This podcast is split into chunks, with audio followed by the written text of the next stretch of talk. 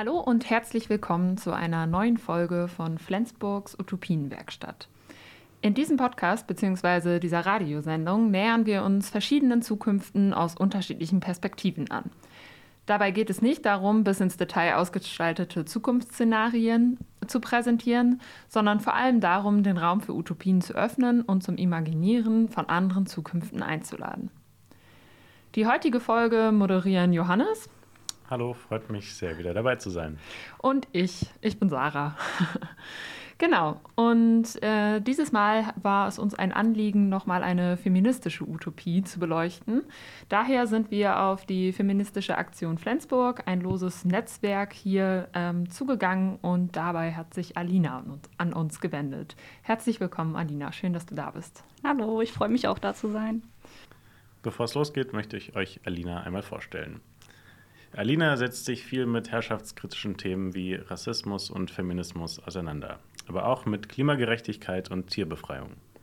Zuletzt hat sie das Konzept der reproduktiven Gerechtigkeit für sich entdeckt, von dem wir später bestimmt noch hören werden. Sie macht gerade eine Ausbildung zur Erzieherin und lebt daher seit 2017 in Flensburg. Dafür hat sie ihr Studium der Politikwissenschaften in Hamburg unterbrochen, was sie aber irgendwann noch beenden möchte.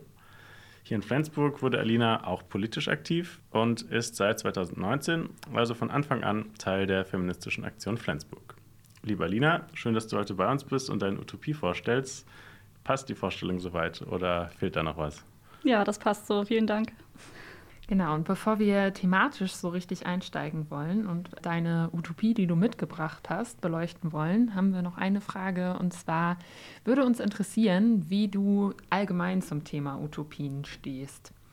Ähm, welche Rolle spielen Utopien für dich in deinem Alltag, Alina? Ich würde sagen, Utopien sind für mich ein Motor. Also das ist so die Motivation. Gar nicht so von wegen wie so ein, so ein Plan und da geht's hin, sondern eher so eine Idee oder ein, teilweise auch ein Gefühl tatsächlich. Und da halt in der Gegenwart so kleine Räume zu suchen, wo ich das ausprobieren kann und mich dahin bewegen kann. Ähm, und aber auch vor allem Utopien sehe ich auch so als ähm, etwas, wo ich mit anderen Menschen drüber reden kann und sozusagen auch ja, mich austauschen kann, die Utopie erweitern kann, ähm, manche Dinge vielleicht auch wieder verwerfen kann und einfach ins Gespräch kommen kann mit Menschen, was ja wiederum auch so ein Schritt ist zu Veränderung. Und ja, also Utopien sind mir auf jeden Fall sehr, sehr wichtig.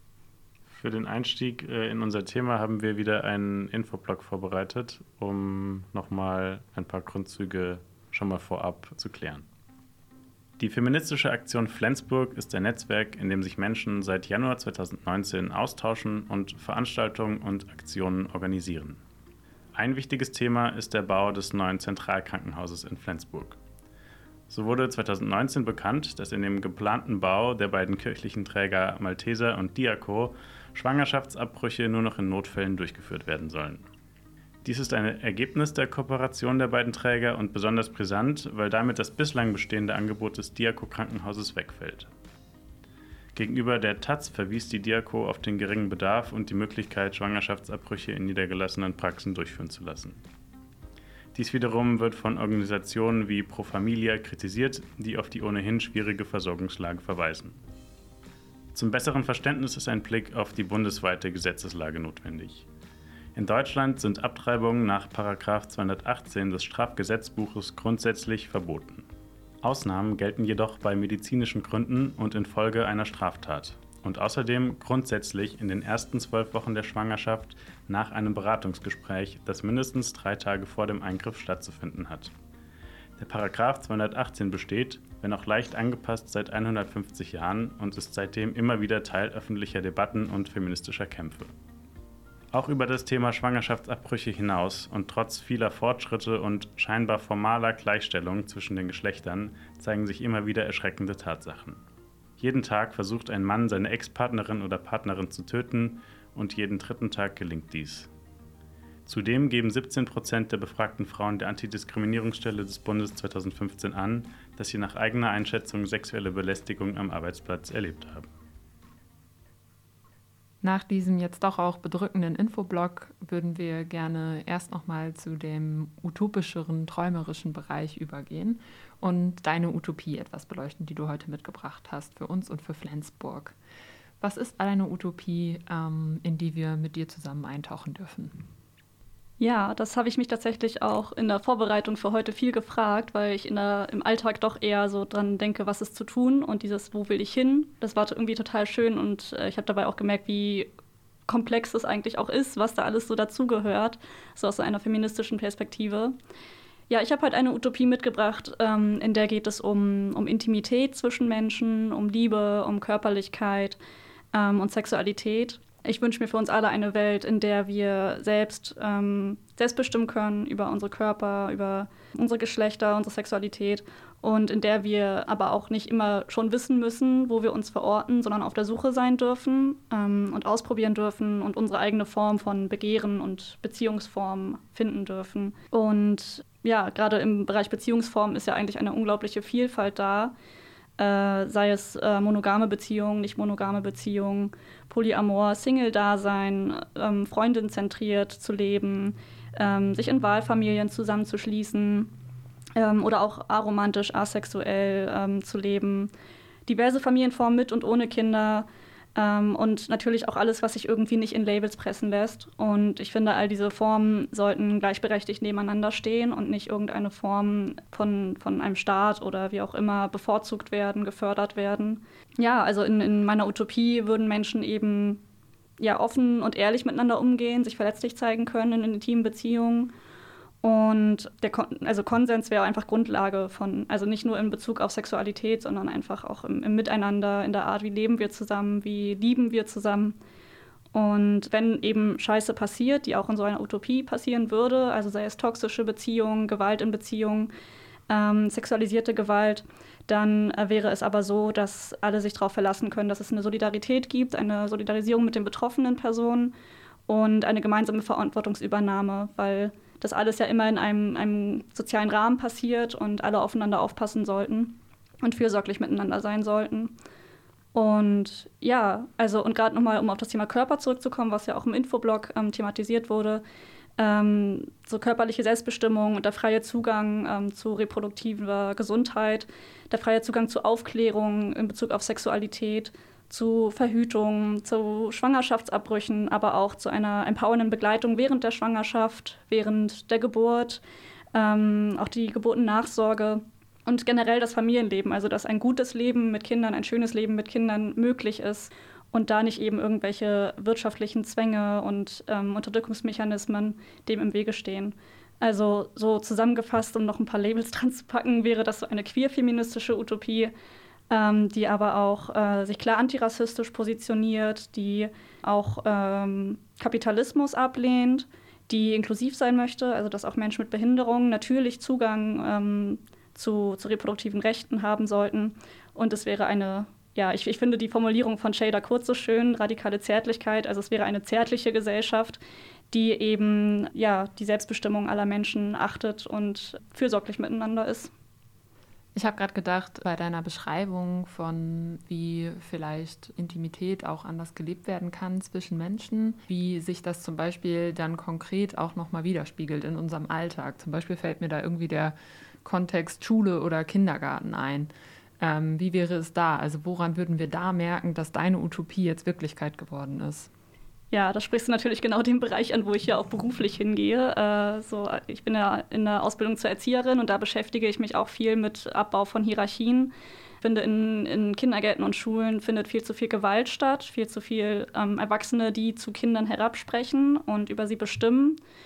Und das wäre in so einer Utopie auch anders. Also es wäre ein, ein gemeinsames Lernen. So was jetzt so in der Theorie, in der Ausbildung viel ähm, eigentlich gelehrt wird, dieses mit den Kindern auf Augenhöhe sein, mit den Jugendlichen auf Augenhöhe sein, wäre halt auch in der Praxis tatsächlich vorhanden. Einfach weil ähm, wirklich zugehört wird, weil den Kindern und Jugendlichen vertraut wird, dass sie ihren Weg gehen können gerade auch das Thema Aufklärung. Es würde ähm, einfach eine, eine, offene Aufklärung über ja, die ganze Vielfalt, die es halt gibt in Bezug auf Geschlecht und Sexualität, Familienform, würde es geben. Und es würde den Kindern zugetraut werden, dass, dass sie das verarbeiten können, weil das können sie, und dass sie dann selbst, selbst aufgeklärte und selbstbestimmte Entscheidungen treffen können.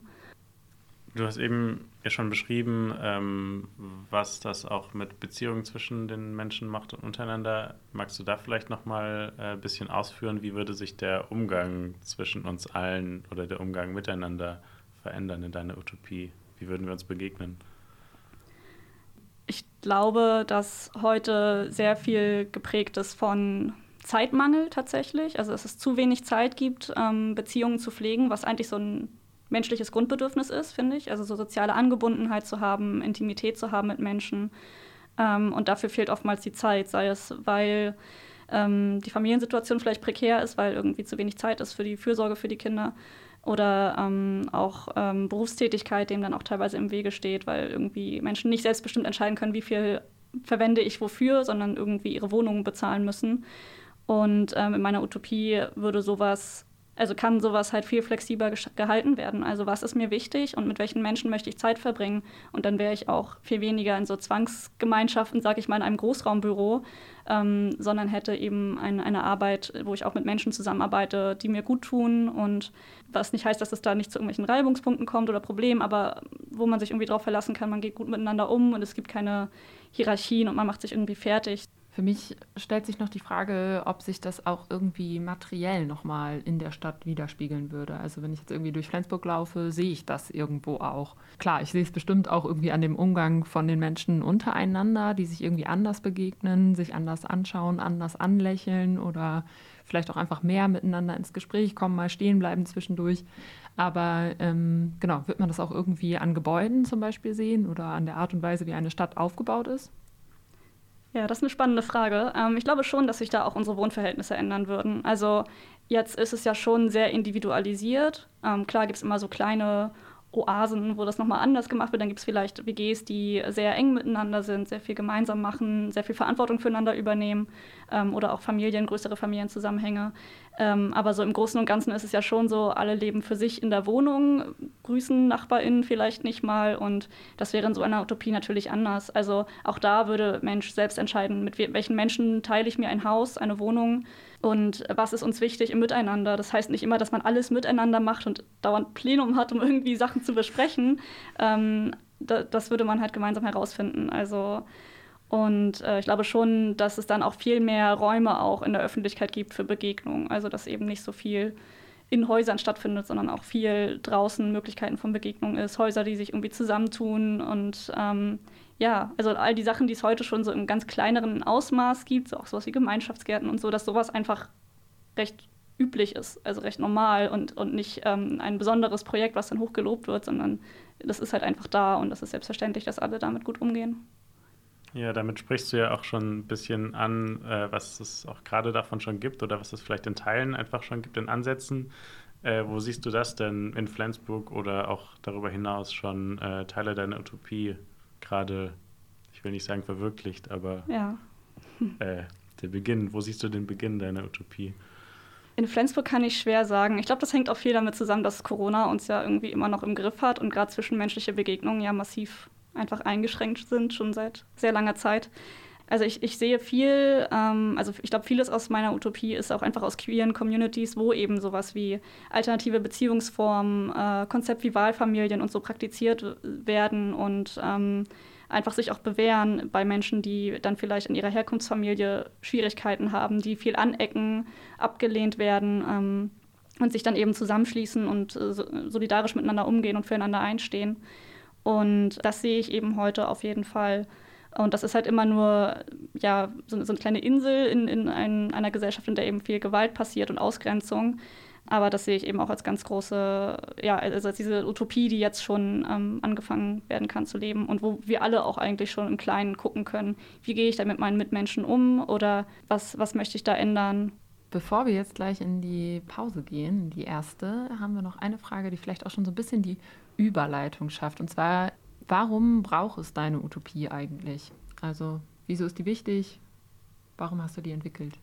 Ja, ich habe es gleich schon ein bisschen angedeutet. Ähm, es ist einfach ein menschliches Grundbedürfnis, Nähe zu haben. Also Nähe ist ja tatsächlich auch überlebenswichtig für Menschen. So gerade bei kleinen Kindern sieht man das ja ganz stark. Und ich glaube, dass ja, wir uns das viel zu wenig in der Gegenwart gerade zugestehen, nah miteinander zu sein, zärtlich miteinander zu sein und füreinander einzustehen. Gerade auch wenn es dann um Herrschaft und Diskriminierungsformen geht, ähm, gibt es halt viel zu viel gegeneinander, Konkurrenz tatsächlich auch und Deswegen äh, denke ich, dass es für uns alle einfach besser wäre, ja, da andere Umgangsformen miteinander zu finden.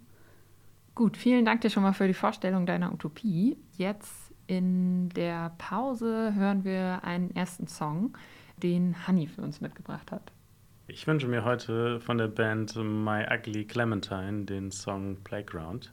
Und äh, wir müssen noch dazu sagen, wenn ihr uns im Podcast hört, dann könnt ihr jetzt zu Spotify wechseln. Dort gibt es eine Playlist mit dem Titel Flensburgs Utopienwerkstatt Musik. Dort findet ihr alle Lieder, die ihr in der Radiosendung äh, im Radio hören könnt. Viel Spaß!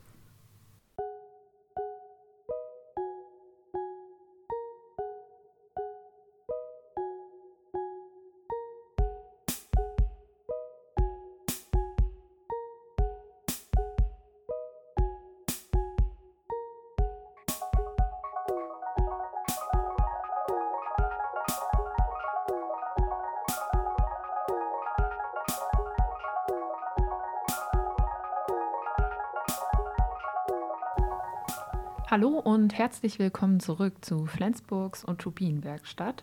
Heute ist Alina bei uns zu Gast und hat eben schon ihre Utopie, ihre queer-feministische Utopie für uns vorgestellt, ähm, in der es ganz viel um Intimität zwischen Menschen geht und wie wir uns gegenseitig begegnen, von Offenheit, von Beziehungsformen, ähm, aber auch Sexualität und der Selbstbestimmung von Körpern. So ganz grob einmal umrissen.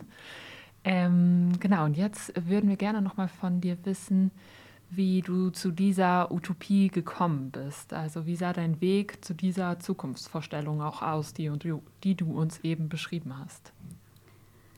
Ja, also da spielt auf jeden Fall so meine persönliche Entwicklung, meine, meine so private Geschichten eine ganz große Rolle. Äh, Gerade beim Thema körperliche Selbstbestimmung habe ich auch einfach eine eigene Betroffenheit, weil ich als CIS-Frau, also als ähm, Person, die weiblich gelesen, also weiblich eingeordnet wurde bei der Geburt und für mich ist das auch okay, ich sehe mich als Frau. Ähm, besteht halt grundsätzlich die Möglichkeit, ich könnte schwanger werden und damit musste ich mich halt schon lange auseinandersetzen und eigentlich weiß ich aber auch mindestens seit meinem 16. Lebensjahr, dass eine Schwangerschaft nichts ist, was ich haben möchte. Also dann sagen Leute auch oft so, ach, du willst keine Kinder, aber dann sage ich immer, nee, ich will nur nicht schwanger sein. Also das schließt für mich ein Leben mit Kindern überhaupt nicht aus, aber Schwangerschaft, Geburt das sind Prozesse, die möchte ich für meinen Körper nicht. Und da bin ich halt schon sehr lange Zeit jetzt sehr sicher mit. Das heißt, ich musste eigentlich immer darauf gefasst sein, dass sollte ich schwanger werden, ein Schwangerschaftsabbruchthema sein könnte. Und aus der Perspektive heraus war das Thema halt dann schon öfter präsent durchaus. Ja, das hat auch dazu geführt, dass ich mich auch vor einer Weile ähm, auch mit dem Thema Sterilisation, selbstbestimmter Sterilisation äh, auseinandergesetzt habe und da mich jetzt gerade auf den Weg mache, zu schauen, welche Ärztin, welcher Arzt würde das machen bei mir. Das ist tatsächlich sehr herausfordernd, weil viele ÄrztInnen das nicht bei Frauen, die unter 30 und ohne Kinder sind, durchführen wollen, was ähm, ich sehr übergriffig finde, sehr bevormundend. Und ähm, ja, da bin ich gerade in diesem Prozess zu gucken, welche ÄrztInnen würden das machen und wie kriege ich das Geld zusammen. Und das sind so die, die persönlichen Umstände, die mich in Bezug auf reproduktive Selbstbestimmung gerade beschäftigen. Und ja, ansonsten, also gerade in Bezug auf die Beziehung, ähm, da sagt meine Geschichte, ich habe so seit, ich habe vier Jahre lang eine, ähm, habe ich eine toxischen Beziehung gelebt. Das hat mich sehr stark geprägt und auch so meinen feministischen Werdegang letztendlich auch geebnet tatsächlich. Ja, nach dieser toxischen Beziehung habe ich dann festgestellt, dass ich bisexuell bin, dass ich ähm, mich sowohl zu meinem eigenen als auch zu mehreren anderen Geschlechtern hingezogen fühle, äh, romantisch sowie sexuell. Und ja, jetzt gestalte ich seit über zwei Jahren meine Beziehung nicht monogam und genieße das halt sehr, so erstmal offen in Begegnung ranzugehen und gemeinsam mit Personen zu schauen, was ist das hier für eine Verbindung, was kann es sein, was möchten wir. Und ähm, statt irgendwie dieses ja, heteronormative Skript zu durchlaufen von wir daten, wir haben Sex, wir ziehen zusammen, wir kriegen Kinder, wie auch immer. Also wie man das dann so eskalieren kann quasi, was so erwartet wird, was für Menschen total gut funktionieren kann. Also das ist mir auch immer wichtig zu sagen, es gibt nicht die eine Beziehungsform, die für alle passt, sondern es ist halt cool, wenn Menschen da irgendwie reflektieren können und gemeinsam schauen, was ist für mich, für dich, für uns das Passende, das Richtige. Und ja, das ist dann sozusagen auch dieser Zugang den ich dann hatte zum Thema Utopien der Beziehung. Wenn du das so erzählst, dann stellt sich für mich äh, häufig die Frage, also ich meine, du hast es gerade schon angedeutet, das funktioniert nicht für jede Person und das funktioniert für mich gut, aber für viele andere vielleicht auch eben nicht. Und trotzdem stelle ich mir da häufig die Frage, für wen funktioniert diese Offenheit von Beziehungsformen denn? Also ist das nicht ein Konzept, was wahnsinnig, also wo man, was weiß ich, wahnsinnig viele Sicherheiten äh, irgendwie schon mitbringen muss aus sich selbst heraus oder wie auch immer, wenn alles offen sein kann und alles irgendwie unterschiedlich sein kann. Also gar nicht, dass ich dagegen anreden möchte, aber das ist eine Frage, die bei mir irgendwie aufploppt manchmal. Das ist total gut, dass du das ansprichst, weil das ist natürlich äh, voll das Privileg, auch die Zeit zu haben, sich damit auseinanderzusetzen, auch ja, in, in Begegnung zu gehen. Das ist total zeitintensiv. Und äh, ja, ich bin jetzt in der Position, dass ich das machen kann, aber ich sehe auch, dass es für viele Menschen ist es ja schon schwierig, überhaupt eine Partnerschaft irgendwie zu pflegen. Ähm, dann noch vielleicht Freundinnen dazu. Das ist total herausfordernd. Und deswegen halt auch die Utopie, dass das möglich wird, weil es jetzt gerade nicht geht und ich das als sehr traurig ähm, und einschränkend empfinde. Mhm. Faktor Zeit ist wahrscheinlich da einfach sehr wichtig. So, ne? Okay, du hast jetzt gerade irgendwie schon deinen persönlichen Bezug ähm, da voll gut dargelegt und irgendwie gesagt, ähm, wie das dazu geführt hast, dass du diese Utopie ähm, ausgebildet hast. Und ich weiß aber, dass es auch noch so einen Anknüpfungspunkt in Bezug auf Flensburg gab. Das hast du uns im Vorgespräch ja schon erzählt. Magst du da noch mal so ein bisschen drauf eingehen? Genau, ähm, ja, es wurde ja schon im, im Infoblog so umrissen, was in Flensburg gerade die Situation ist. Ich bin äh, ja in der feministischen Aktion organisiert und äh, als dann im Oktober eben diese Pressemitteilung kam, dass nach der Fusion keine Schwangerschaftsabbrüche im neuen Zentralklinikum reguläres Angebot sein werden, ähm, waren ich und viele meiner Freundinnen sehr empört, sehr wütend und auch ein bisschen fassungslos. Und das war dann eigentlich der Punkt, wo ich dann so politisch auch in das Thema eingestiegen bin. Also eben aus dieser persönlichen Betroffenheit heraus habe ich mich dann damit beschäftigt, wie ist dann die rechtliche Lage, wie ist die Versorgungslage und wurde eigentlich immer wütender. Ja, genau. Und es blieb ja nicht nur dabei, dass das so bekannt wurde, sondern auch der ganze Umgang damit, die öffentliche Debatte war und ist sehr ähm, frustrierend tatsächlich, weil dann sind es wieder irgendwie viele ähm, CIS-Männer, die Raum für ihre Meinung haben, sei es in, in Zeitungen oder auch in der Politik, die sagen, so, das und das ist jetzt der Kompromiss und damit müssten sich jetzt Frauen ähm, und auch andere ungewollt Schwangere eben zufrieden geben und eben aus einer total privilegierten Position sprechen und ja, irgendwie all die feministischen Kämpfe, die es zum, zum Thema körperliche Selbstbestimmung, My Body, My Choice gibt, irgendwie halt missachten und nicht drauf eingehen. Und ähm, wo Mensch auch irgendwie das Gefühl kriegt, die Leute halten das für Luxusprobleme und das ist halt überhaupt nicht. Also es geht um so grundlegende Fragen wie, äh, ich möchte über meinen Körper bestimmen und brauche Zugang zu medizinischer Versorgung und das auch nicht irgendwie kompliziert und tabuisiert, sondern es ist, sollte, es ist ein Grundrecht, es sollte Grundversorgung sein, medizinische Grundversorgung. Und ähm, natürlich ist es jetzt keine spezifische Flensburger Situation, weil in ganz Deutschland eben, wie schon gesagt wurde, der Paragraph 218 ähm, mit dieser Kriminalisierung neben Mord und Totschlag, also da Schwangerschaftsabbrüche noch einreiht. Und das natürlich dazu führt, auch dass Ärztinnen das meiden, das Thema, und, und auch wenig in der Ausbildung vorkommt. Und äh, ja, dann eben auch dazu führt, dass äh, Krankenhausträger sich verweigern können, was übrigens rechtlich auch nicht abgeklärt ist. Ähm, aber diese ganze Gesetzeslage macht es eben möglich, dass Menschen sich aus der Verantwortung ziehen, dass Arztpraxen, dass ähm, Kliniken sich aus der Verantwortung ziehen und auch PolitikerInnen dann sagen, ja, da, da, können wir jetzt nichts machen und wir brauchen ja dieses neue Zentralklinikum und dann wird es auch noch modern genannt. Das ist dann halt schon sehr empörend teilweise. Genau, und äh, aus dieser Empörtheit habt ihr dann ja auch mit der feministischen Aktion verschiedene Sachen unternommen oder seid das angegangen? Vielleicht magst du da einmal beschreiben, was, was macht ihr da? Unser Hauptding war eigentlich immer wieder das Thema in der Öffentlichkeit zu halten, also unsere Empörung auch Raum zu geben, die Diskussion aufrechtzuerhalten. Also wir hatten halt direkt äh, eine Petitionsaktion mit unterstützt, ähm, die nach der Pressemitteilung initiiert wurde und dann auch drei Wochen danach ähm, auch direkt die erste Demo gehabt, direkt am Rathaus und ähm, die auch sehr gut besucht war und wo auch spürbar war, dass das bewegt viele Menschen. Und ähm, ja, die Politik ist da halt eher träge mit umgegangen, aber wir haben uns halt auch viel weitergebildet, ausgetauscht und der 8. März, also der feministische Kampftag in Flensburg 2020, war dann auch sehr groß und hatte das auch als wesentliches Thema mit dabei natürlich. Wir waren auch bei den Kliniken mit unserem Demonstrationszug.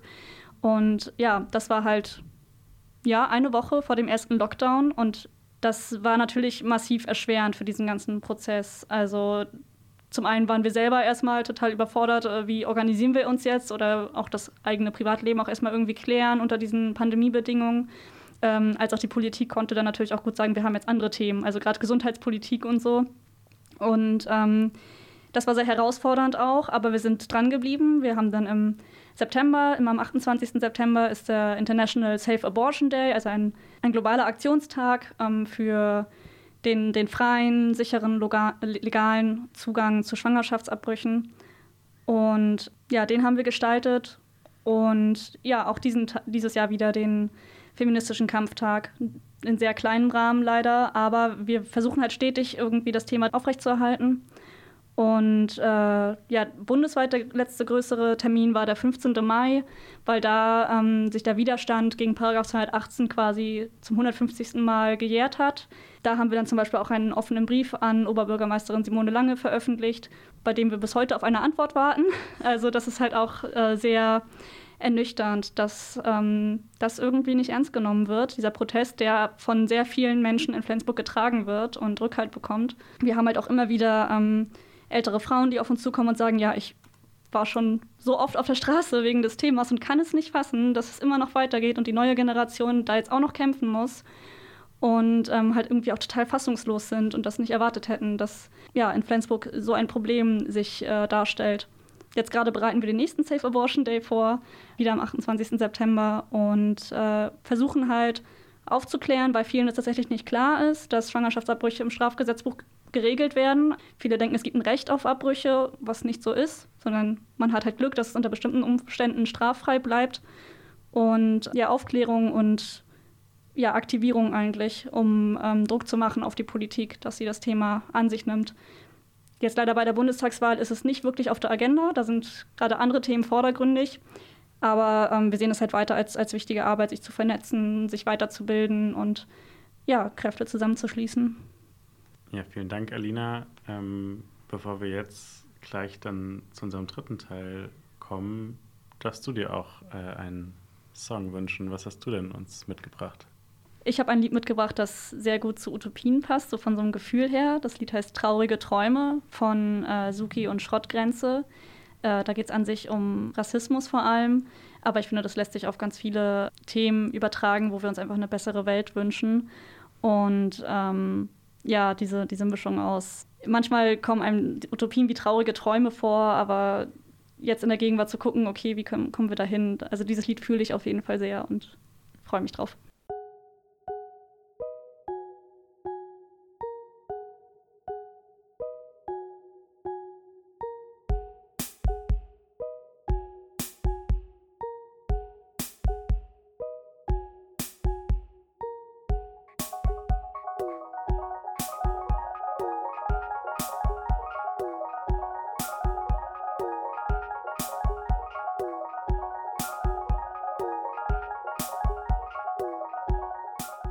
Willkommen zurück bei Flensburgs Utopienwerkstatt. Heute ist Alina von der Feministischen Aktion zu Gast und hat uns schon von ihrer Utopie berichtet mit viel Zärtlichkeit, Zeit und Raum für Begegnungen. Außerdem hat sie von Aktivitäten der, des Netzwerkes Feministische Aktion berichtet.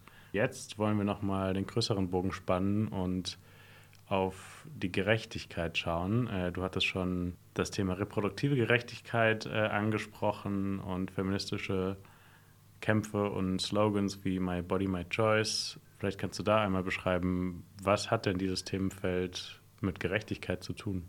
Genau, das Konzept reproduktive Gerechtigkeit ist von schwarzen Feministinnen in den USA entwickelt worden und wird auch äh, in Deutschland, ja, gerade in den letzten Jahren zunehmend auch angewandt und, und ähm, angepasst auf, auf deutsche Verhältnisse. Und da geht es eben darum, dass ähm, alle Aspekte von Reproduktion irgendwie einbezogen werden und äh, Herrschaftsverhältnisse wie Rassismus, Ableismus, ähm, Queerfeindlichkeit ähm, überwunden gehören, sodass alle Menschen ähm, gleichermaßen Zugang haben zu Aufklärung, zu Verhütung, zu ähm, Reproduktionsmedizin, also Unterstützung bei der Familienplanung, zu Schwangerschaftsabbrüchen, aber auch zu einer ähm, äh, sicheren Schwangerschaft und einer sicheren Geburt und eben auch einem schönen Leben mit Kindern. Also übertragen auf Deutschland, äh, da sehen wir auch gerade historisch, aber auch in der Gegenwart viele ähm, gewaltvolle Zugriffe auf, auf Körper, auf gebärfähige Körper vor allem. ja, Deutschland hatte auch so eine Geschichte von Bevölkerungs- und auch so einer Normierungspolitik in Bezug auf Geschlecht und Sexualität und eben Reproduktion. Da könnte ich jetzt total viele Aspekte benennen. Ich weiß nicht, ob das gewünscht ist, so Beispiele oder. Ich finde Beispiele immer super. Mach mal ruhig. Okay. ähm, ja, also gerade in, in der Nazi-Zeit ähm, wurde ja viel mit Zwangssterilisation äh, gearbeitet und Zwangsschwangerschaftsabbrüchen. Ähm, also da gerade Menschen mit Behinderung oder sogenannte, also als asozial eingestufte Menschen wurden eben zwangssterilisiert und ja, tatsächlich manche Punkte davon haben sich noch sehr lange auch in der Nachkriegszeit und auch bis heute weiter fortgesetzt. Also auch heute werden Menschen mit Behinderung gegen ihren Willen unfruchtbar gemacht und über ihren Kopf hinweg entschieden.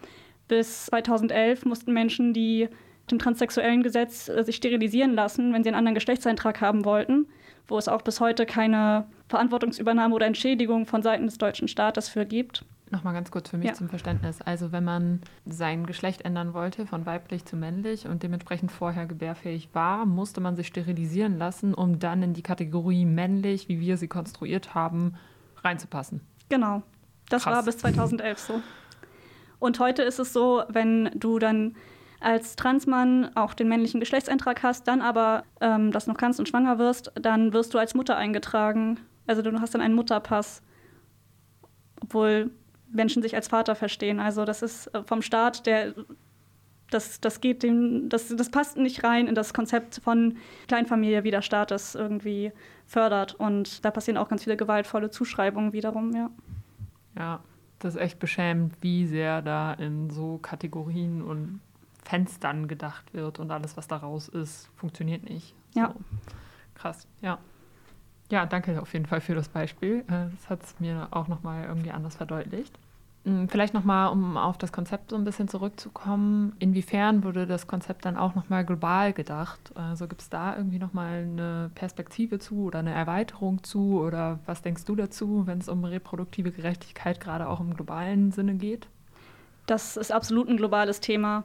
Ähm, also gerade mit Blick auf Migration, äh, in Deutschland zum Beispiel das Thema Familiennachzug, der massiv eingeschränkt wird. Für mich gehört das ganz klar in den Bereich reproduktive Gerechtigkeit, dass Familien das Recht haben, beieinander zu sein, füreinander zu sorgen. Das wird missachtet. Ähm, tatsächlich passieren auch wieder Zugriffe auf gebärfähige Körper, dass in, in Drittstaaten dann zum Beispiel ähm, geflüchteten Frauen äh, Verhütungsimplantate eingesetzt werden, die Hormone abgeben und die werden denen dann teilweise in Deutschland nicht wieder entnommen ähm, sodass sie weiterhin äh, nicht schwanger werden können. Das ist eben ganz massiver Zugriff, der nicht aushaltbar ist. Und auch Diskurse rund um Klimagerechtigkeit wird auf einmal von Überbevölkerung gesprochen. Gemeint wird damit aber nur, dass Menschen im globalen Süden weniger Kinder bekommen sollten, was ja auch krass ist und auch am Thema vorbeigeht, wenn man bedenkt, dass die meisten Gründe für den menschengemachten Klimawandel letztendlich auch in den westlichen Ländern passieren, mit CO2-Ausstoß und so weiter. Und dann wird auf andere Menschen gezeigt und gesagt, die müssten weniger Kinder kriegen. Also äh, das ist halt total verfehlt, oftmals rassistisch und menschenfeindlich. Ja.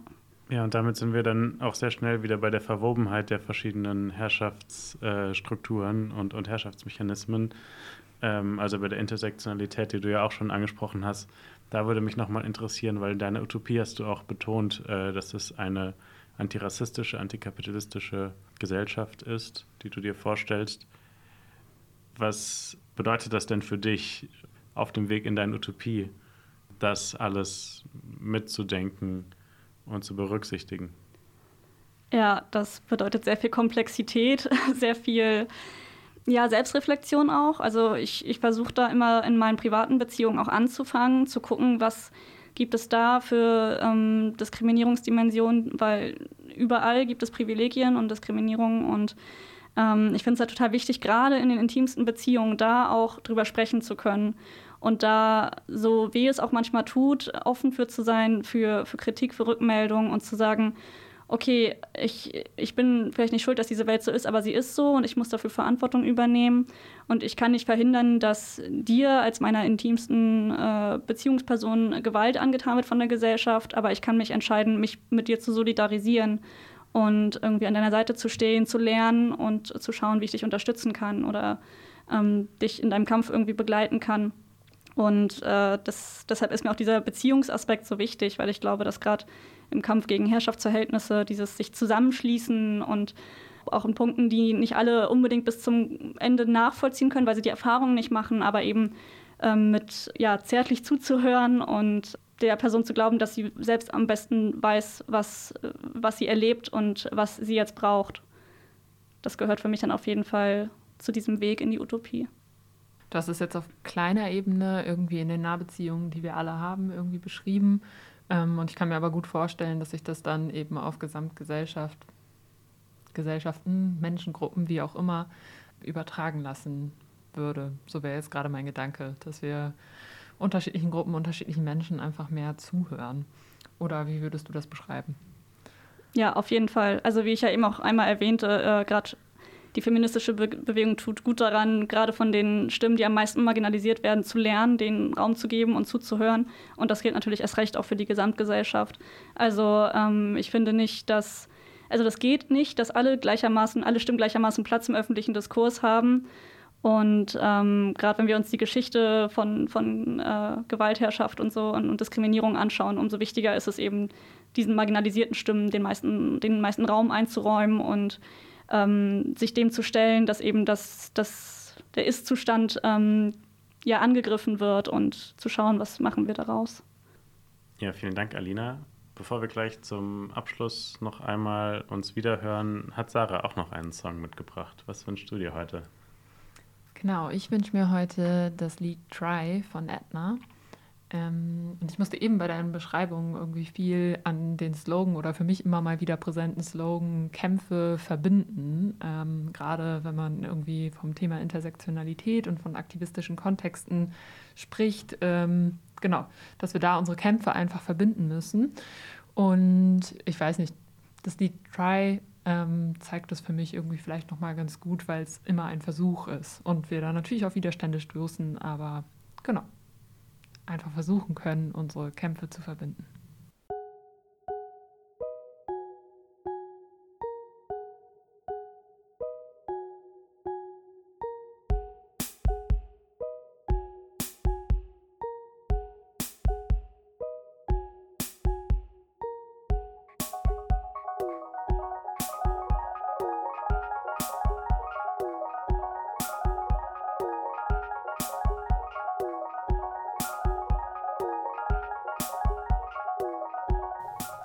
Ein kurzes Willkommen zurück bei Flensburgs Utopienwerkstatt. Bevor es jetzt dem Ende zugeht, ähm, würden wir dir gleich gerne nochmal das Wort geben, Alina. Und zwar hast du ähm, uns ja von deiner Utopie berichtet, wo es viel um Zeit, um Intimität geht, um das Miteinander, wie wir einander begegnen und um die Freiheit, uns so ausleben zu können, wie jede Person das selbst eben auch möchte oder für sich eben als passend und gut empfindet. Mm, und wir haben viel über das Thema Schwangerschaftsabbrüche auch gesprochen, weil das so ein bisschen der Anlass war für dich, einmal auf das Thema auch nochmal mehr aufmerksam zu werden, äh, aber auch, weil es eben hier ein akutes Thema nochmal in Flensburg ist. Genau, und vielleicht äh, magst du irgendwie nochmal die Verbindung äh, da für dich irgendwie nochmal aufzeigen und vielleicht auch nochmal berichten, was wir als Zuhörende dieses Podcasts tun können, um deinem, deiner Utopie etwas näher zu kommen. Also ich beobachte beim Thema Schwangerschaftsabbrüche so eine ganz krasse Polarisierung und, und so eine ganz aufgeheizte Debatte, die sich dann so auch so in zwei Lager spaltet, die sogenannten LebensschützerInnen und eben Pro-Choice-AktivistInnen und ähm, finde, das würde eben mit einem Miteinander, wo mehr zugehört wird, wo gesagt wird, okay, wir haben verschiedene Perspektiven und wir können auch für uns andere ethische Entscheidungen treffen, aber ich respektiere deine Realität, ich respektiere deine Entscheidung. Ich finde da den Spruch so gut, wenn du gegen Abtreibung bist, dann hab halt keine, weil äh, ja, das eben eine so grundsätzliche Entscheidung über den eigenen Körper ist, die niemandem abgesprochen werden sollte. Und ähm, ich denke, dass da eben ein, ein fürsorglicheres, solidarischeres Miteinander ja, Voraussetzung dafür ist oder auch Ziel davon ist, eben die, die Debatte zu verschieben zu, die Betroffenen können es selbst am besten entscheiden und nicht wir als Gesellschaft müssen einen Weg festschreiben, der für alle passt. Also das, und das wäre auch so mein Appell an alle, ähm, ja, zu schauen, was, äh, was sind meine Utopien, jetzt sei es jetzt wie, wie heute das Thema, ähm, Beziehungen, äh, reproduktive Rechte, was sind da meine Utopien und was äh, sind Utopien von anderen Menschen, was verstehe ich vielleicht noch nicht und was kann ich mir davon auch äh, irgendwie anhören und auch für mich mitnehmen und einfach offen zu sein für diese vielen Perspektiven die Offenheit, einander zuzuhören, die wir für uns alle vielleicht nochmal aus dieser Folge auch irgendwie mitnehmen können und einander eben auch offen zu begegnen, würde ich jetzt vielleicht nochmal, hm, naja, etwas zurückspielen, insofern, als dass wir offen dafür sind, von dir nochmal zu hören, äh, was du vielleicht noch loswerden möchtest darüber hinaus. Genau. Ja, also besonderes Anliegen ist mir natürlich, dass noch mehr Menschen zur feministischen Aktion dazu stoßen äh, und schauen, ob, das, ob sie Lust haben, auch aktiv zu sein. Äh, wir versuchen da äh, niedrigschwellig Menschen willkommen zu heißen. Also meldet euch einfach bei uns. Äh, wir haben eine Blogseite von der Feministischen Aktion Flensburg. Wenn ihr die googelt, findet ihr die ganz schnell.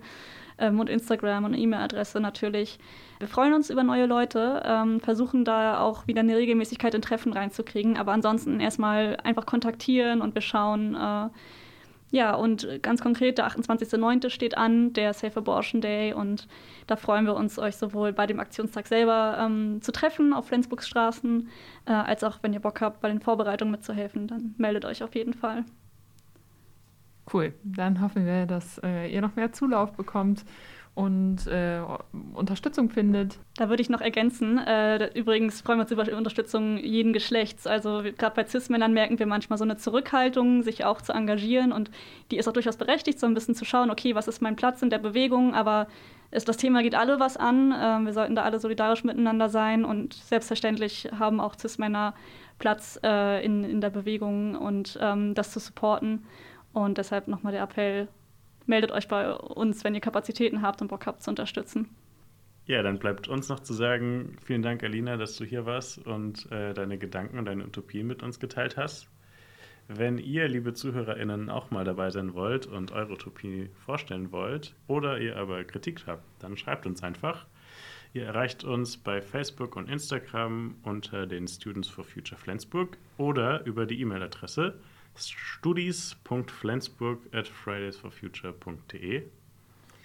Ansonsten ähm, hört ihr diesen Podcast überall, wo es Podcasts gibt oder im Radio Fratz immer am zweiten Donnerstag des Monats. Vielen Dank fürs Dabeisein auch dieses Mal und bis zum nächsten Mal, wenn es wieder heißt, willkommen bei Flensburgs Utopienwerkstatt. Tschüss. Tschüss. Tschüss.